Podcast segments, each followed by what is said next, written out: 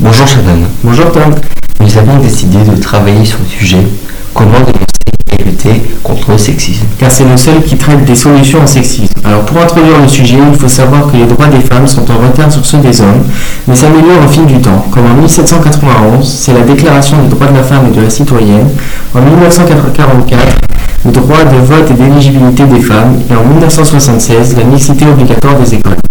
Et même, et même aujourd'hui, il y a toujours de nombreuses inégalités entre les hommes et les femmes. Un écart de salaire de 19,2% entre les sexes. Un travail à temps partiel de 30,6% pour une femme et 7,2% pour un homme. Il n'y a que 16% de femmes mères en France. Mais Tom, pour toi, quelle est ta définition du sexisme? Pour moi, le sexisme est le fait qu'un garçon a le droit de s'habiller en rose sans qu'on le juge. Alors plus sérieusement, la définition même du sexisme est le fait de faire une différence entre les sexes. Ça reste quand même une forme de discrimination. Alors, peut-on opter par les réseaux sociaux?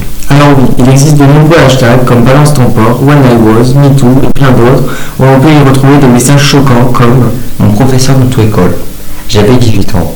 Il m'a demandé de garer la voiture et m'a sauté dessus. Je suis rentré à pied. Mais peut-on lutter dès le plus jeune âge, grâce à l'éducation par exemple? Alors oui, l'État fait des efforts en mettant en place le principe d'écriture inclusive. Alors ça consiste à écrire les métiers que peuvent exercer les hommes et les femmes, au féminin, au masculin et au pluriel.